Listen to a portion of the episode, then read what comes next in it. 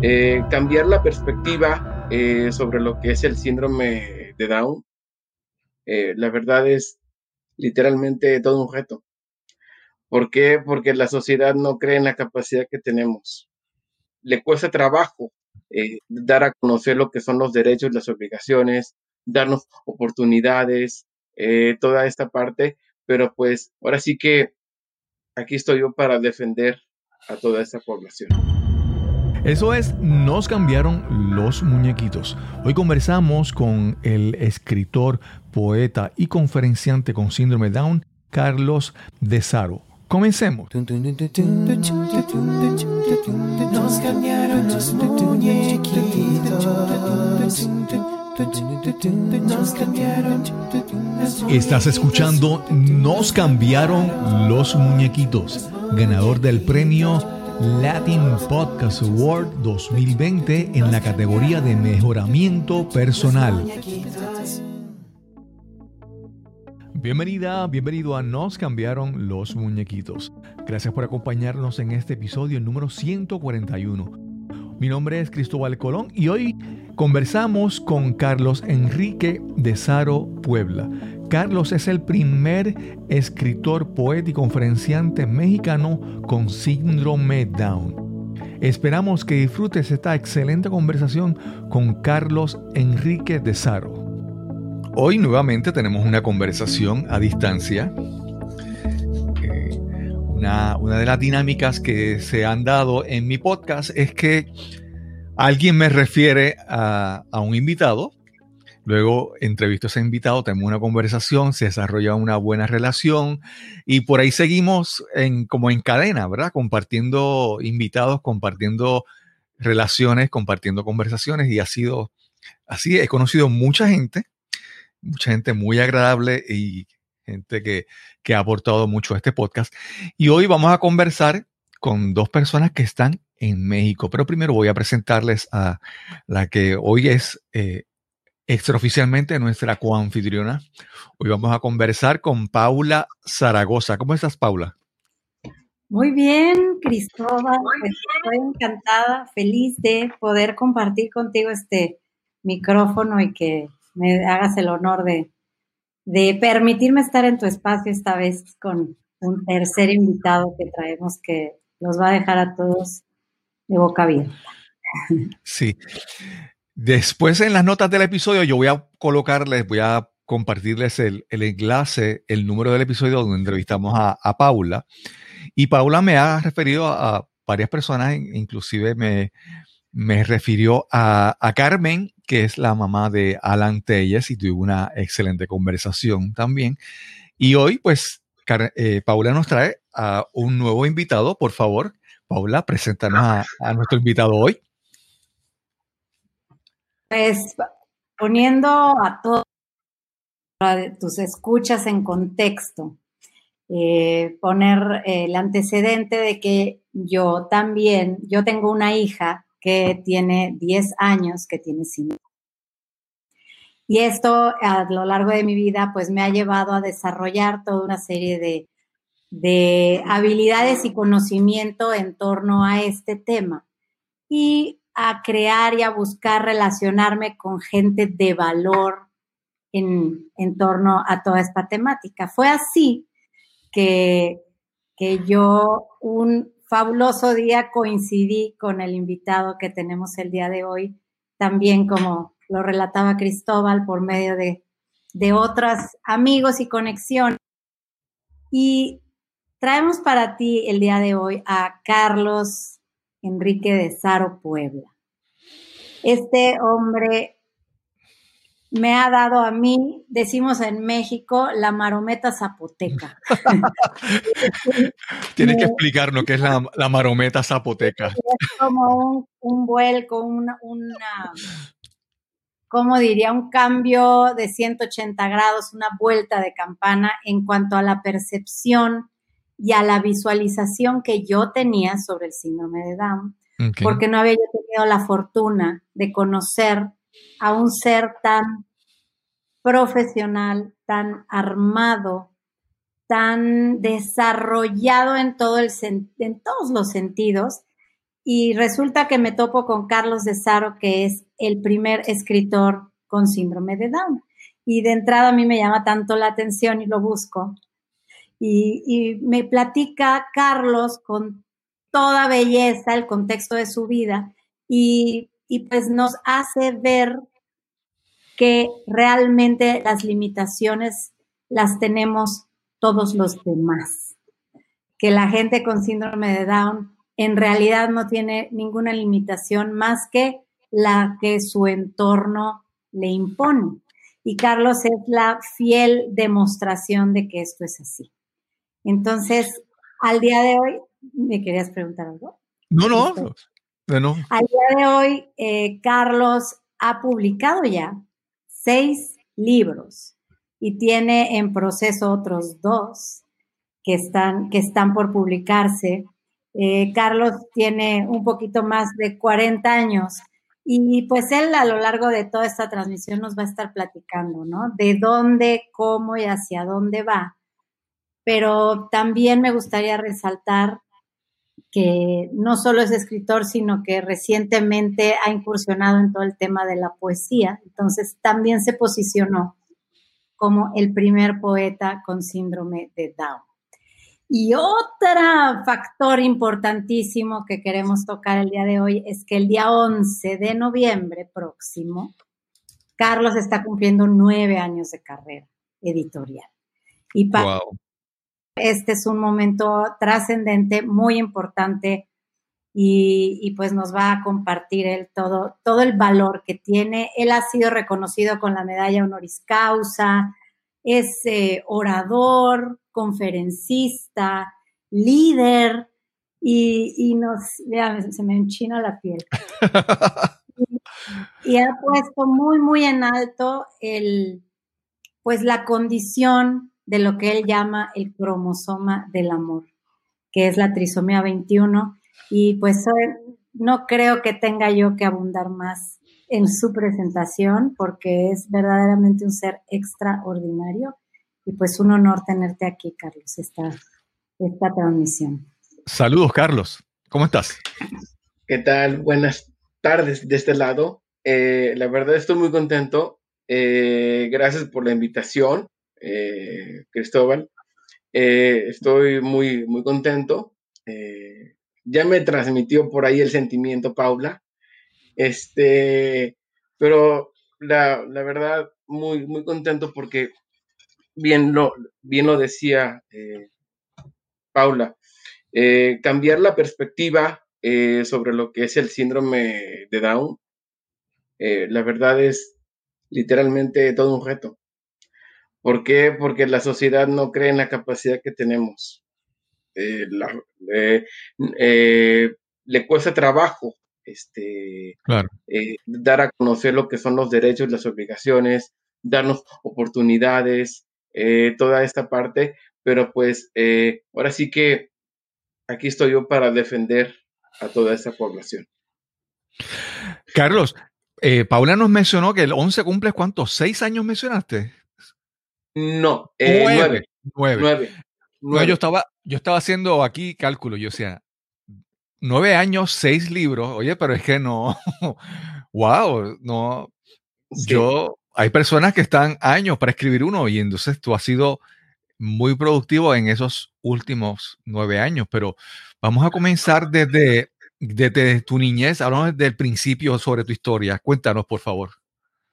¿Dónde naciste? Wow.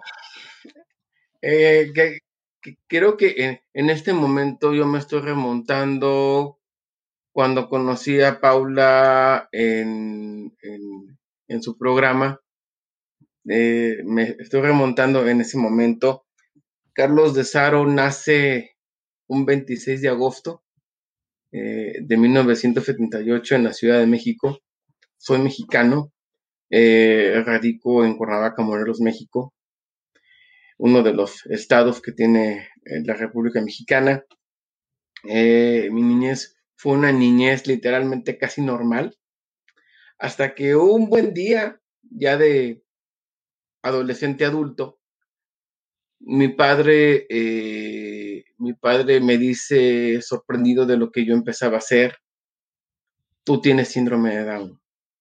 Mm. Entonces, eh, ahí fue cuando empezó a cambiar todo. Hasta ese momento tú no, no lo conocías, no te habían dicho eso, no sabías. No, no, no, para nada. No, no. No, no, no, para nada, para nada. Yo, yo, yo viví una niñez literalmente normal, eh, de convivencia familiar, de inclusión eh, familiar, pero también social. Eh, bueno, en aquel entonces las cosas eran completamente diferentes a como lo, lo, son ahora, pero pues todo, todo cambió cuando, cuando mi padre pues me dijo que tenía la condición, ¿no? Eso, eso te quería preguntar. ¿Cómo cambió tu vida simplemente por el hecho de saberlo, de, tener una información que antes no tenía? Háblanos sobre eso, por favor. Claro, eh, eh, cambió para bien, eh, cambió, cambió para caminar. En, el caminar empecé a, a trotar. Eh, empecé a trotar, eh, empecé a, descubrir cosas eh, en todos los, sentidos, cosas buenas, cosas malas. hasta ahorita son más, más buenas que malas.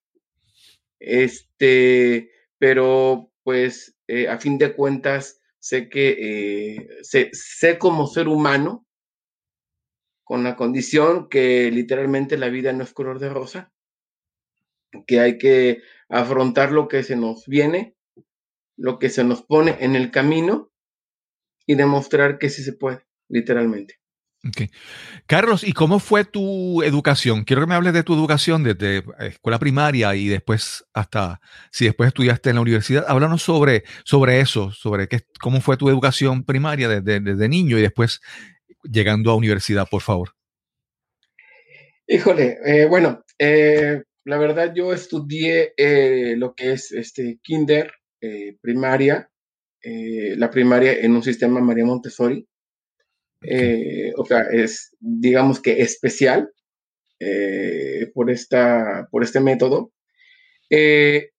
dentro de este método, en los seis años de, de primaria, pues ahora sí que eh, reprobé el, tercer año, eh, me tocó repetirlo, salí un, poquito tarde, llegué tarde a la meta, este, eh, sin embargo, terminé, hice la secundaria en una escuela normal, terminé mi, secundaria y posterior tomé una carrera técnica en sistemas computacionales. Eh, junto con un diplomado en, mantenimiento de equipos de cómputo. Bueno, eh, ahí en, en, en, ese momento, ahí paró esto. Ahí paró esto. A, a mis 42 años de, de vida, retomo, retomo, eh, retomo. Estoy en el tercer semestre del bachillerato este, haciendo la preparatoria en línea, el bachillerato, una de las universidades de, de, Sinaloa, por la máxima casa de estudios de, de Culiacán, Sinaloa. Estoy tomando un diplomado también. Eh, tengo conocimientos hoy en día de lo que es el sistema educativo María Montessori, eh, Asperger, autismo y conocimientos básicos en psicología. Y cuando estudiaste Perdona, estas son preguntas que yo le hago a todo el mundo, ¿verdad? Eso es porque me gusta ver el contraste en las decisiones que tomamos cuando somos jóvenes, muchas veces a la ligera, ¿verdad? me, mencionaste que decidiste estudiar tecnología, eh, computadora, ¿verdad? ¿Eso lo decidiste porque, porque te gustaba, algo te atraía? Háblanos sobre esa decisión, por favor. Sí, sí, sí. O, sea, eh, desde niño eh, me gustaba moverle a los cables. Entonces, eh, este, un, buen día sucedió de que este, me empezaron a, a, este, a gustar los cables de las computadoras y dije, pues de aquí soy, de aquí soy. Exactamente, de aquí soy aquí me quedo. Sí, hasta que hasta que un buen día cuando estaba en, empezando eh, me sobraron tornillos de las partes de una computadora y dije, híjole, sí. por algo se empieza. Sí, pero por lo menos eh, si a las computadoras le faltan tornillos, pues no es algo posiblemente crítico. Ahora, si fueras mecánico automotriz, ya ahí sabíamos que algo, algo, estaba algo estaba, algo estaba mal. Exacto, exacto, sí, exacto. ¿E ¿Hiciste una carrera con tecnología, trabajando con computadoras? ¿Comenzaste a trabajar con eso o, cómo? Sí, no, sí, sí, sí, sí. Eh, ese fue, eh, eh, ahí yo inicié trabajando. concluí mi carrera con un diplomado también y y, de ahí, pues yo, eh, yo me salía a, este, a, dar mantenimiento, servicio a una computadora, este, a, vender alguna impresora, este, algún accesorio, este, y a dar clases de, computación a, domicilio. Así empecé este, volanteando en las calles de aquí de Cuernavaca, Morelos, para poder este, eh, hacer lo que me gusta y aportar en casa. Carlos, es que yo, ¿verdad? Es, siempre es cuando hablo, converso con un invitado, es como que tratar de empezar a recoger piezas de un rompecabezas para tratar de montar ese, ese, esa imagen que quiero ver, ¿verdad? En tu caso, yo estoy tratando de ver, porque yo ahora te veo seis libros, poeta, porque, vamos, yo puedo decir, describir todo el mundo, o sea, mucha gente puede escribir, pero la poesía no es algo que atrae a todo el mundo. Y yo estoy tratando de encontrar cuándo surge esa, esa inquietud o ese deseo de que tú descubres de que o tienes facilidad para escribir o, descubres que tienes que quieres decir algo. Háblanos, ¿cuándo empiezas a, a ver algo que te movía en esa dirección? Esto surgió, eh, esto surgió precisamente cuando yo, cuando yo eh, empiezo eh, a escribir este libro titulado Reflexiones con el cromosoma del amor. empiezo a, jugar con las palabras, empiezo a, dar un sentido diferente con, este, con, reflexiones en, eh, en un sentido correcto, eh, en, un sentido de, pensar lo que hacemos, cómo lo hacemos, por qué lo hacemos, este, desde el sentarse en una banca y quedarse viendo al cielo, este, eh, pues ahí es cuando yo empiezo a, este, a escribir estas reflexiones, pero, pero en, en un momento que llegó, eh, dije, no, este, hay que jugar con, con, lo que se ve, hay que jugar con esa flor, hay que expresar lo que nos está diciendo esa flor, ¿sí? Eh, hay que, eh, ah, hay que expresar, hablando en, en, este sentido, hay que expresar eh, la, la, mirada que nos está brindando Paula y que nos está queriendo este, decir con su mirada, con su sonrisa, con su forma de ser. Porque nos quiere, nos quiere decir mucho. Claro, claro. Nos quiere decir mucho. Más allá de ser una mamá especial, e, es, es un ser humano completamente maravilloso. Que, que, que hay que descubrirlo eh, por medio de, de, una reflexión, pero también de una poesía. Porque en sí, para mí, la mujer es una poesía. Sí. Paula, yo, es que, eh, como te digo, yo no he pasado por la experiencia, yo no he sido padre y a veces pues no puedo pretender comprender, igual que una madre, ¿verdad? El, deseo de que sus niños, eh, el deseo de que sus niños sean felices por el resto de su vida y que todo les vaya bien y que el camino eh, les sea fácil. A mí me recuerda la, música de un, un cantautor, cantautor eh, mexicano que se llama Alejandro Filio, que él escribe sobre su hijo y él quiere que todo sea fácil para su hijo, ¿verdad? Y entonces, en el caso de, Paula, yo quiero ver cómo, ¿verdad? Ante, el, ante el cuadro que, que, tu hija enfrenta por su condición y tú, ¿verdad? Encontrar figuras como Carlos, como que yo, yo, yo asumo que en una situación así difícil uno quiere buscar a alguien un ejemplo de, esperanza o, de gente que ha caminado el camino y cómo ha sido tu caso empezar esa búsqueda y encontrar a, Carlos, por favor. Háblanos sobre eso. Haces la, la pregunta de los 64 mil. Realmente, para mí, haber conocido a Carlos fue trascendente en este sentido, justo por lo que dices, porque me, me mostró un camino recorrido y aumentó, como, como comentabas, mi fe en todos los sentidos. No porque yo sea una mujer falta de fe, para nada. De fe en mi hija, ¿no? De fe en. Yo soy una persona de fe en general. Y, yo siempre le he apostado, al igual que, que sé que, que los papás de Carlos hicieron, yo he apostado porque mi hija viva una vida lo más normal posible, ¿no? y, tan, tan la tratamos como a cualquier persona que de pronto se te olvida que tiene Down. Entonces, hay momentos en que digo, bueno, qué necedad, sobre todo cuando empezamos a, batallar, ¿no?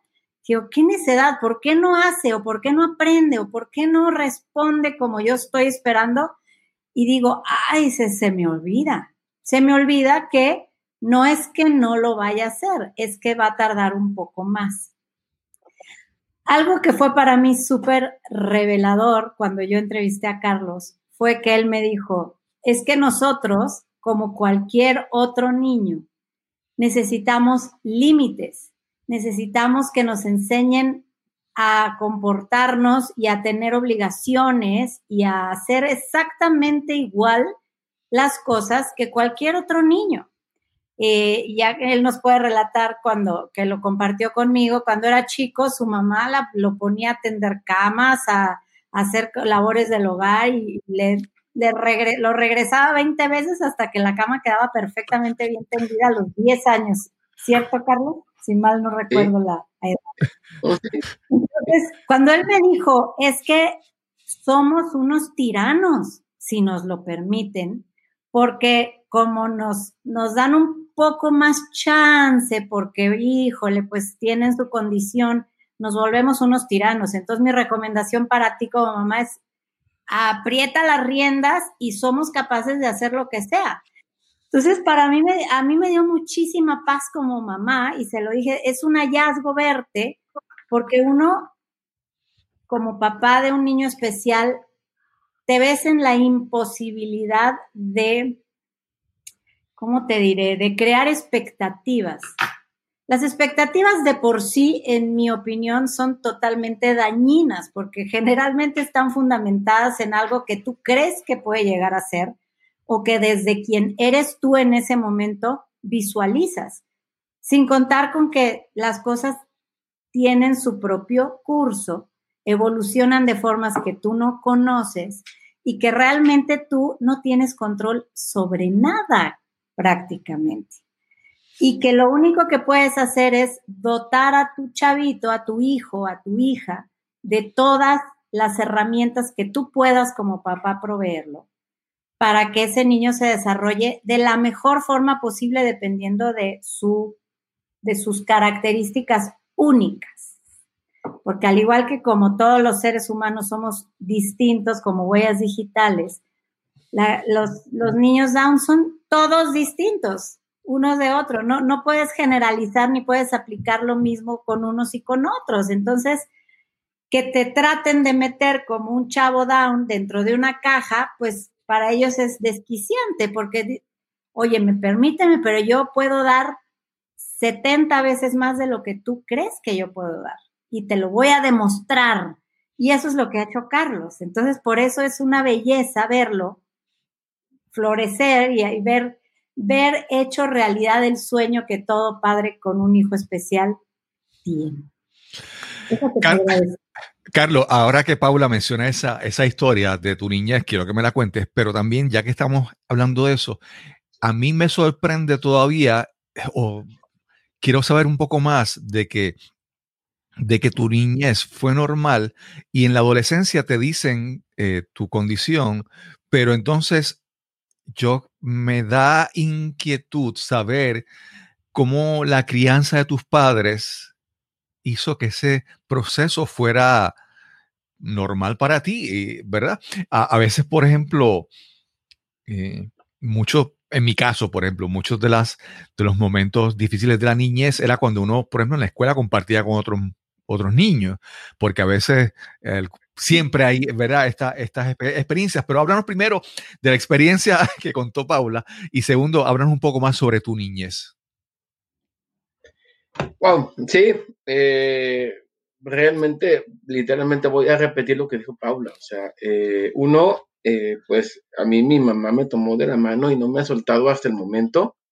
Este, de, decirme es que la cama no está bien hecha y la vas a tener que volver a, hacer hasta que te salga, literalmente. mis papás mm, no, eh, no quisieron decirme eh, la condición porque vieron que, pues, que, yo me desenvolvía bien, o sea, que yo estaba aprendiendo las cosas como un niño, se puede decir que normal. Entonces, este, eh, pero literalmente mi, mi papá se sorprendió. O sea, literalmente mi papá se sorprendió y eh, eh, al, sorprenderse, al sorprenderse es cuando él me dice, tú tienes síndrome de Down. Pero con una frase, con, con, una frase que a mí me, que a mí me dejó marcado.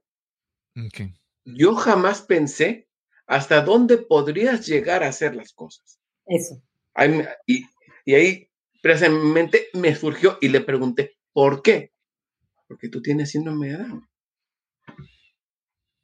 Ahí, ahí fue, ahí fue donde al momento que él me lo dijo, yo ya no caminaba, yo ya empezaba a trotar.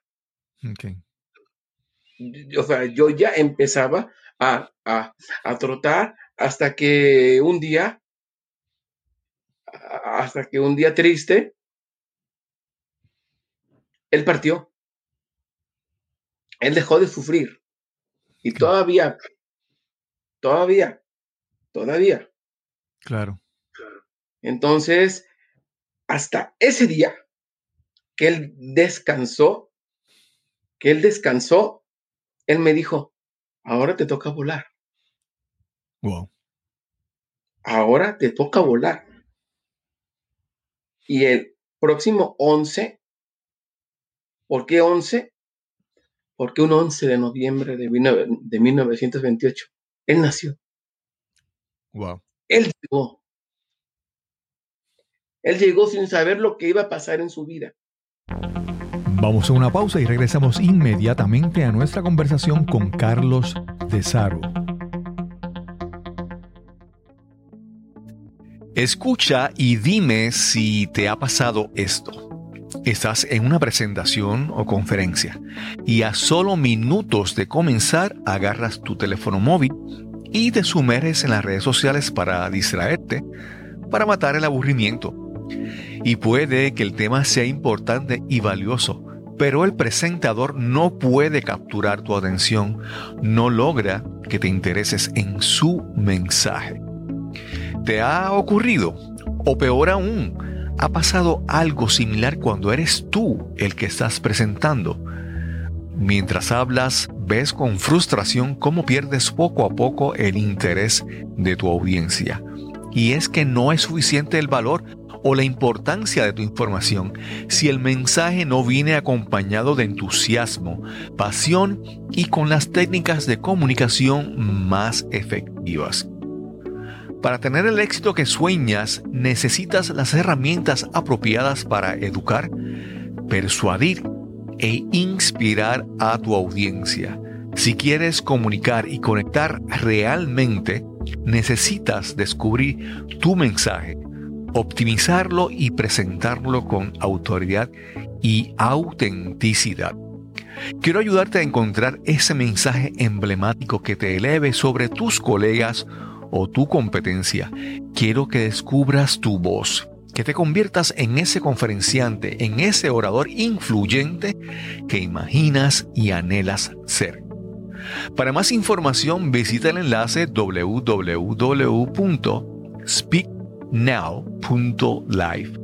Speaknow.live. O si deseas, puedes escribirme al correo electrónico info arroba cristobalcolón.net. Info arroba cristobalcolón.net. Ese puede ser el primer paso a cambiar tu vida y alcanzar las metas que tanto anhelas. Sí, ya estamos de regreso a nuestra conversación con Carlos de Saro. Carlos, en, el primer libro que escribiste, ¿verdad?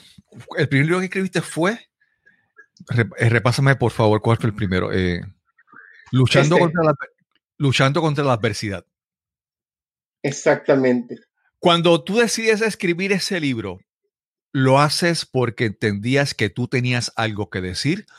¿O lo estabas haciendo pensando en personas que compartían tu condición y necesitaban alguna información, alguna motivación? ¿O fue, querías llegar a un público en general? Háblanos sobre cómo surge en ti ese deseo de buscar lo que hay en ti y querer compartirlo, por favor. Más bien, me dieron la idea. Más bien me, me dieron la idea. Una mamá que tiene eh, a dos jóvenes con la condición, que la conocí hace ya tiempo en Orlando, Florida, fue quien me dijo, ¿por qué no escribes un libro? Primero eh, me mandó la, la, la idea y después yo me quedé pensando y dije, completamente cierto, completamente cierto. O sea, escribir un libro, ¿para qué?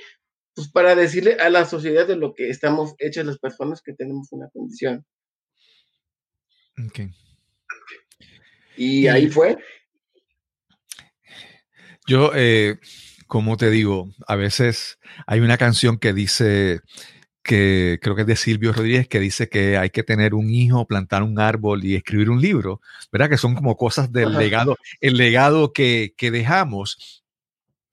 Eh, y en tu, en tu parte, de tu parte, tu, ese primer libro es comenzar a crear ese, ese legado. Háblanos sobre las experiencias que has recibido, la retroalimentación, ejemplos de personas, testimonios de personas que recibieron tu libro y pudieron compartir contigo tal vez como que les pareció. Háblanos sobre eso. Si has tenido alguna experiencia de personas que leyeron tu libro, ese o, los posteriores, y después pudieron conversar contigo y compartir el impacto de, tus libros, de tus escritos en la vida de ellos, por favor. Sí, claro, por supuesto. Eh, no solamente ha sido con el primero, han sido casi con, con, con, hasta el, el, momento con los seis libros, con los seis libros, bueno, cinco, eh, o sea, son seis, pero son, son relativamente eh, cinco los libros de, de, los cuales quien me los han adquirido, pues hemos platicado acerca de, como tú bien lo, lo, lo mencionas, este, esto es literalmente desde que empecé, desde que esto empezó.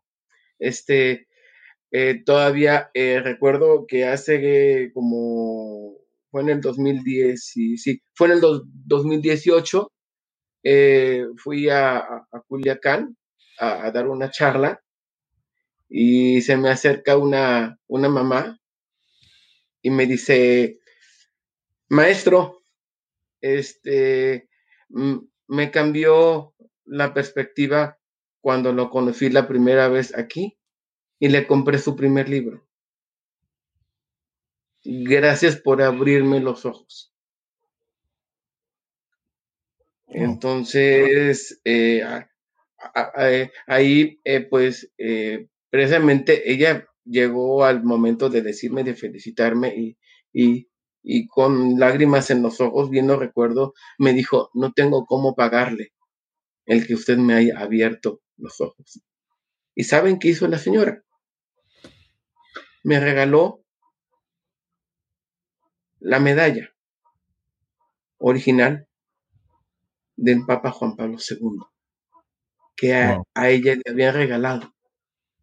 Me la dio en la mano, así, así, y me dijo, Dios me lo bendiga.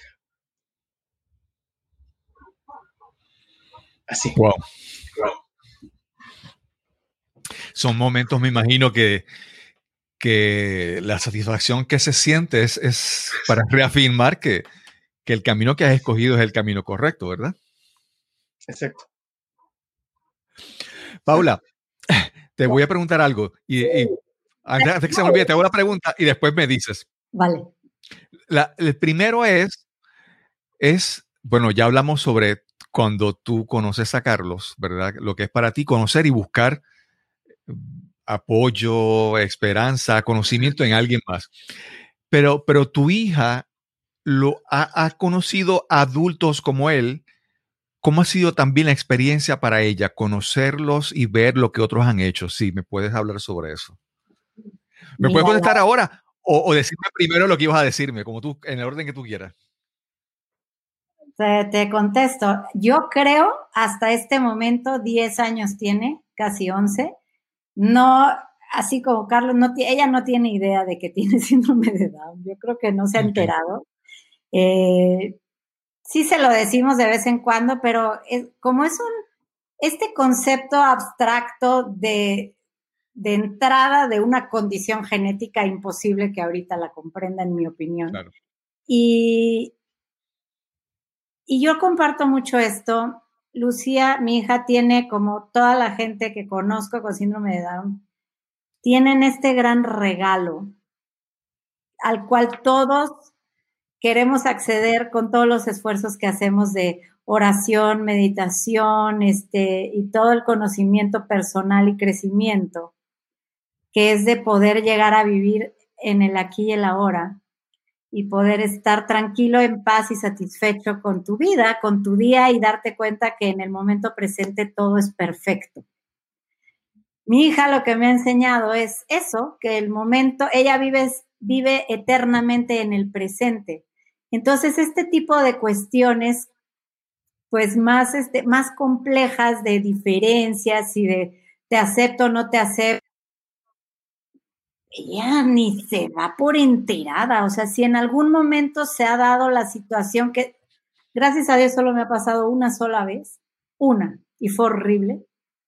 Estando en la, en, la alberca, en, la piscina, cerca aquí, este, se metió a la alberca y unos niños con unos papás que pues no tenían como mucha apertura de su cabecita, este, dicen, ay no, guácala, y se salen de la alberca Wow. Y, le dicen, salte, no te metas, no sé qué. Y yo me les quedé viendo y dije, no puedo creer lo que estoy viendo. Nunca me había pasado, ¿no? Y yo me puse enfurecida y hice cantidad de cosas. Pero a lo que iba es que mi hija, ¿tú crees que se percató de eso? O sea, ¿tú crees que le importó que si se salieron, dijo, ¡Yay! La alberca para mí sola. Y se no le importa. Entonces, hasta este momento, mi experiencia es de que ella vive 100% feliz, no sabe que es diferente. Este, nada más tiene esto muy clavado, muy, muy, ah, el sí puedo, ya pude, sí se puede.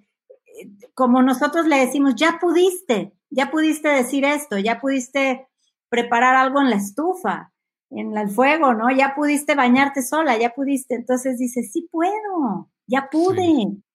Eh, nada más es como, como, pero no creo que ella lo conciba desde ser diferente, sino como, como parte de su propio crecimiento siendo niño.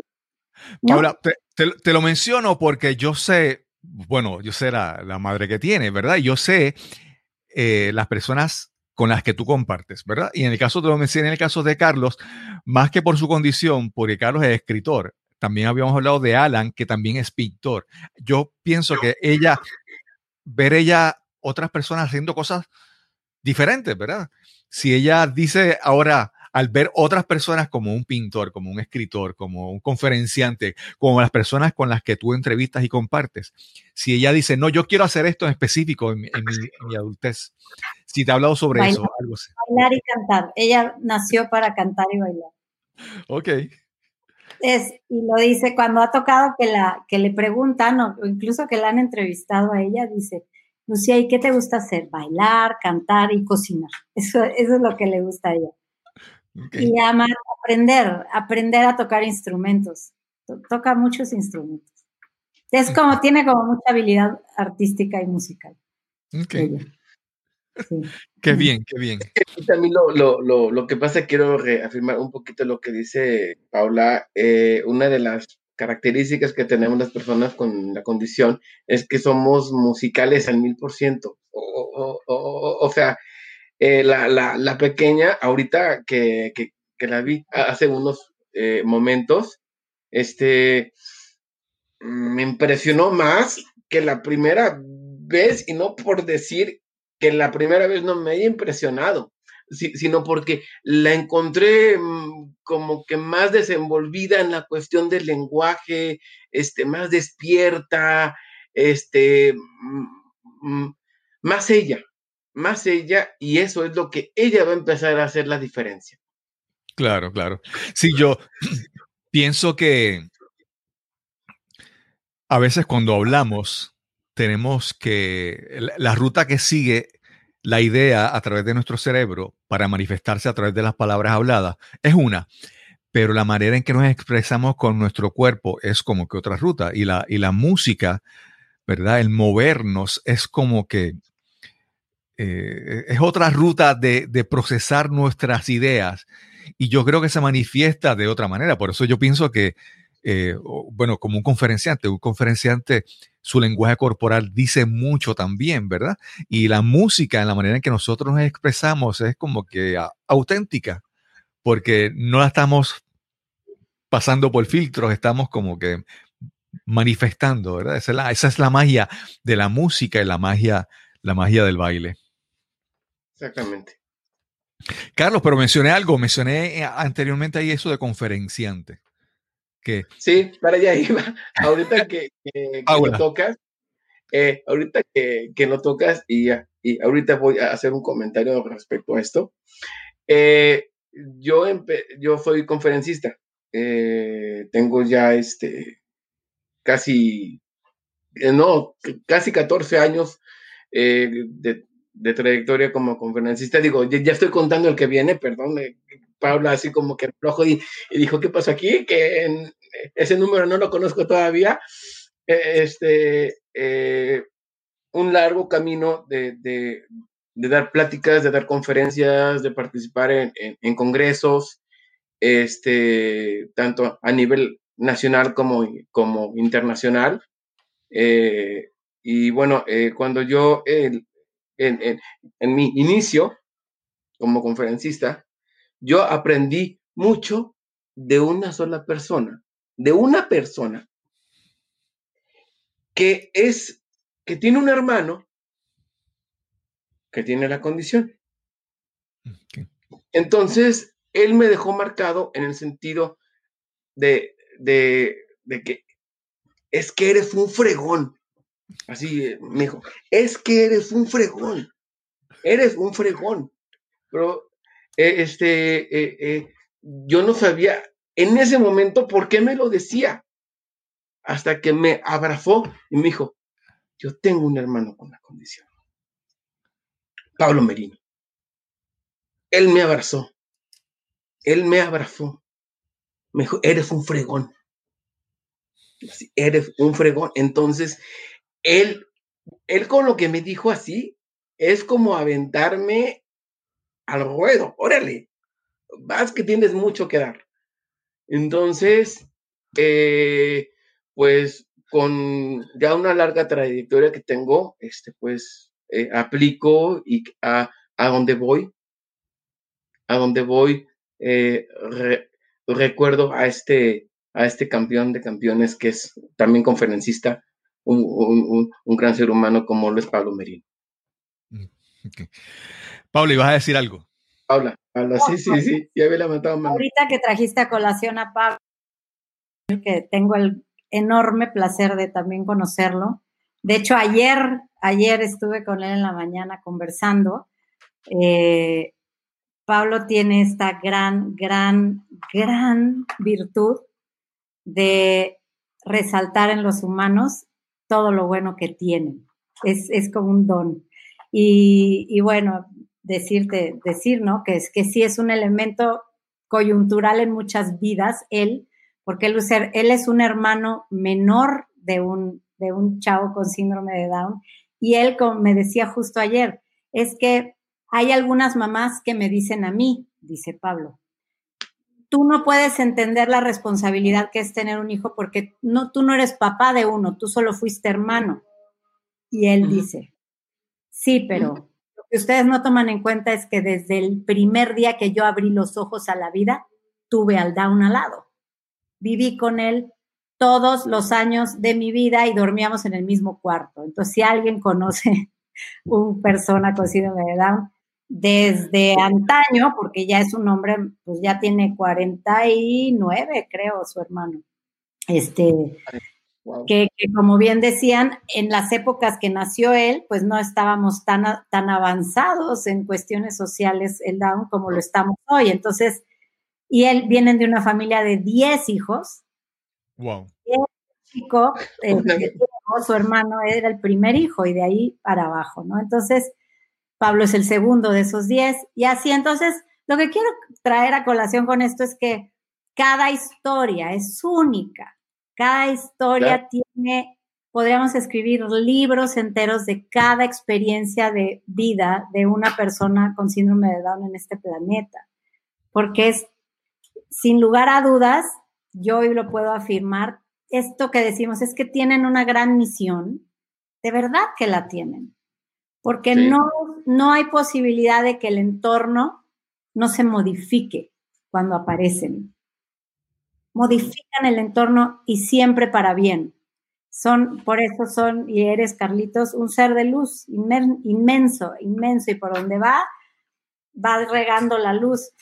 Y ahora quiero decir lo que quería decir hace un rato, que en algún momento Carlos me compartió a mí que una de sus mayores satisfacciones y sorpresas fue cuando en estas primeras veces que daba conferencias, esperabas un número X de asistentes, chico, ¿no? Ah. Y cuando sale al escenario había 10 veces más personas y la sorpresa que vivió y el gran reto que fue para él pues darse cuenta de que había mucha gente que quería y estaba dispuesta a escucharlo a él. Wow. Sí. sí, sí, Esto sucedió, el, la primera impresionante fue en, en, en, Bogotá, Colombia. Fue en Bogotá, Colombia. Un, un, un público de 800 personas, eh, único ponente mexicano. Eh, eh, me tocó abrir y cuando terminé de dar la, la, la, plática, la charla, las 800 personas de pie aplaudiéndome. Wow.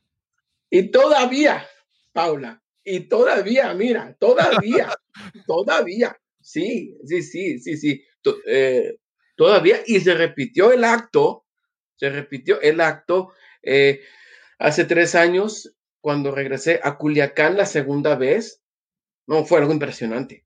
Algo completamente impresionante.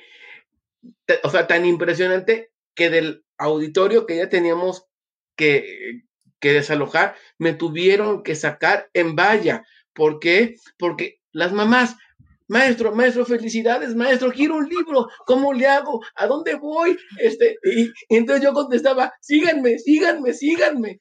Y, los del staff, de ahí, así no me vaya, vamos, Carlos, vamos, Carlos, que te están esperando con libros, o sea, algo impresionante. Wow. Realmente impresionante, sí. Carlos, ¿qué, ¿qué sigue? ¿Qué sigue para ti? ¿Qué tú quisieras hacer y hay algo que todavía está, que quisieras, que estás planificando, que tú quieres, que ansías alcanzar. Háblanos sobre esa, esas expectativas, esas metas para tu futuro. Bueno, eh, creo que lo, que más deseo, lo que más deseo en esta vida y en este momento, y que estoy trabajando en, en ello, es que es tener una editorial.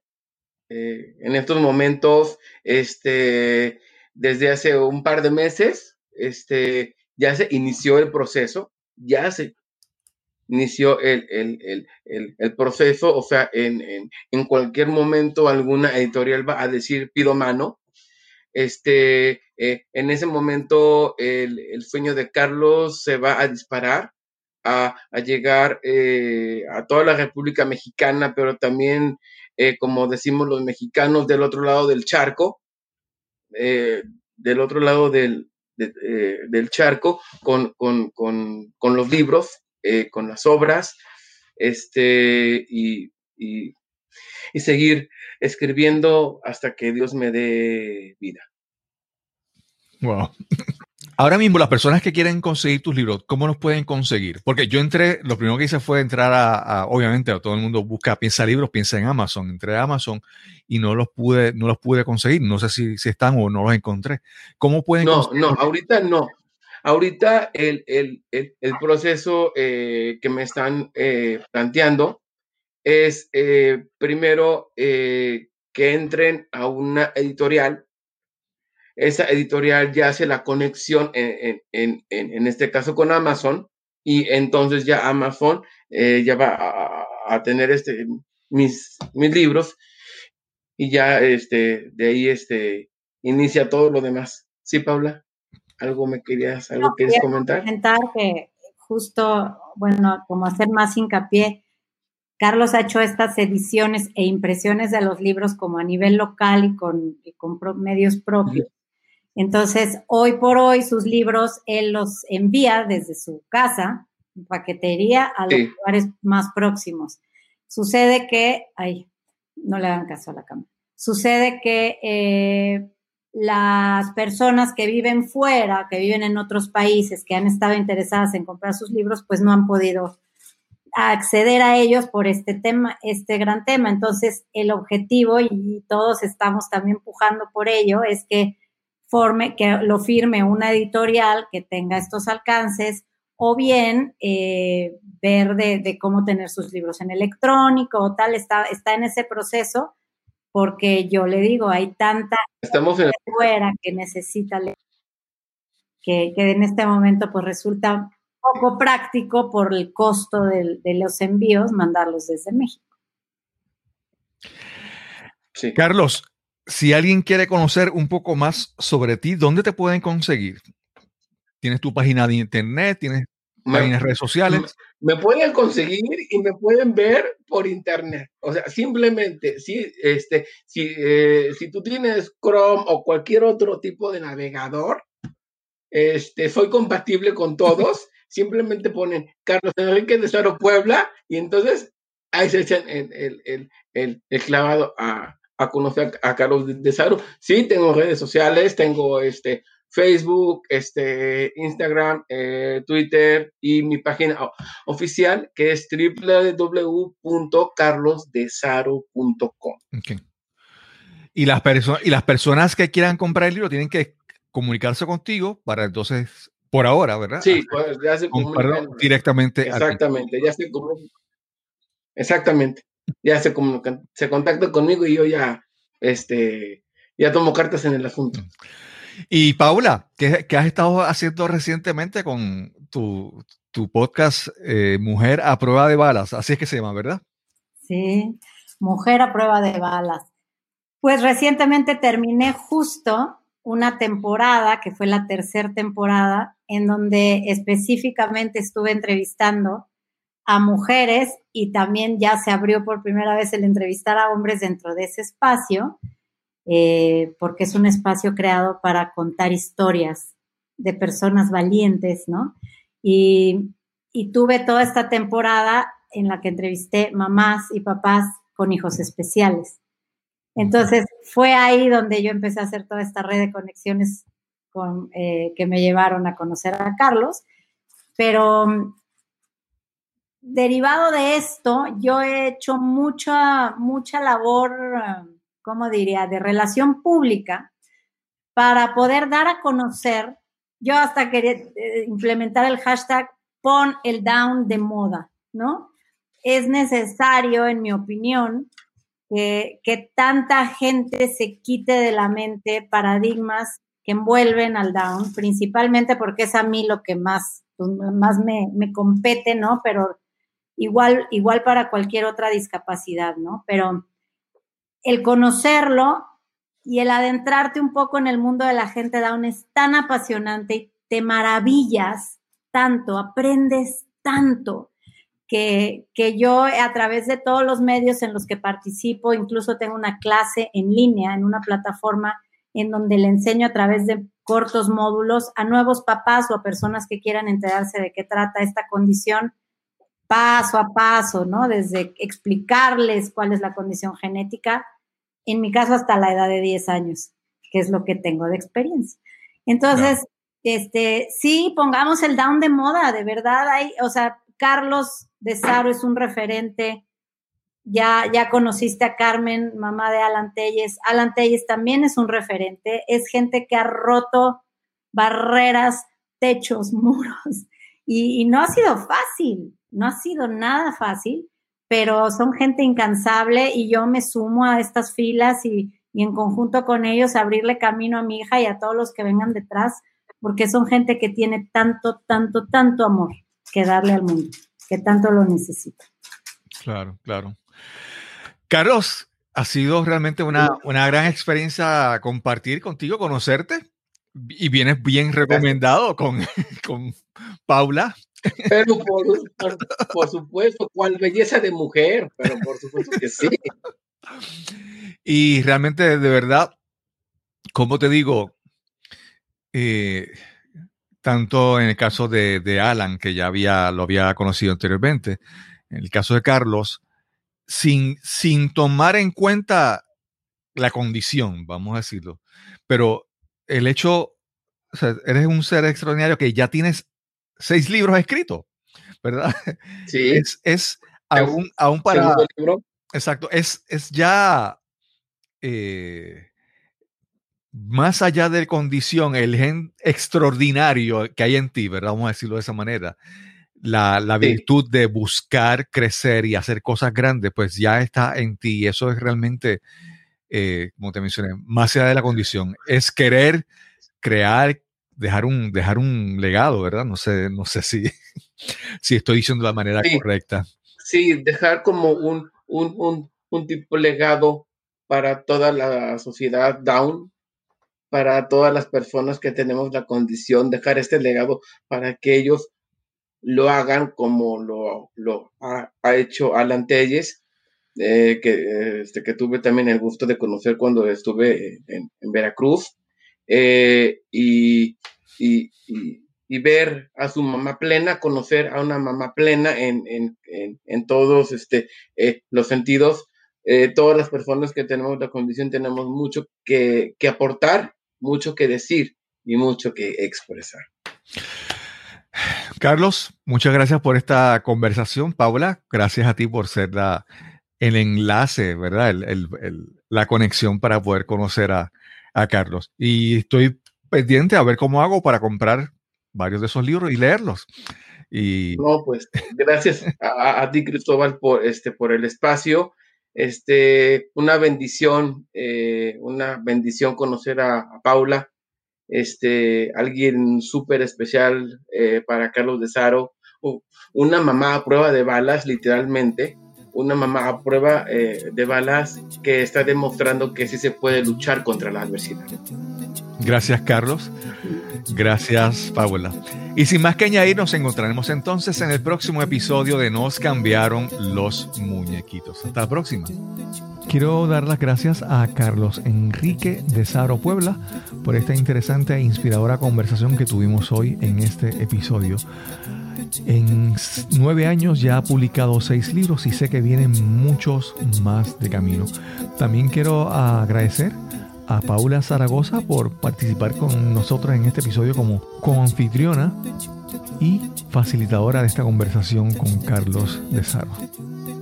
También te quiero invitar a que visites nuestro canal en YouTube. Ahora todas las entrevistas están haciéndose tanto en audio como en video buscando garantizar una buena calidad de audio también. Así que visita nuestro canal en YouTube, busca Nos cambiaron los muñequitos y déjanos tu comentario. Recuerda que si tienes algún comentario, observación, alguna sugerencia sobre alguien que quisieras que entrevistáramos en este podcast, escríbenos al correo electrónico info info arroba cristobalcolón.net y sin más que añadir, nos encontraremos entonces en el próximo episodio donde nos cambiaron los muñequitos. Hasta la próxima.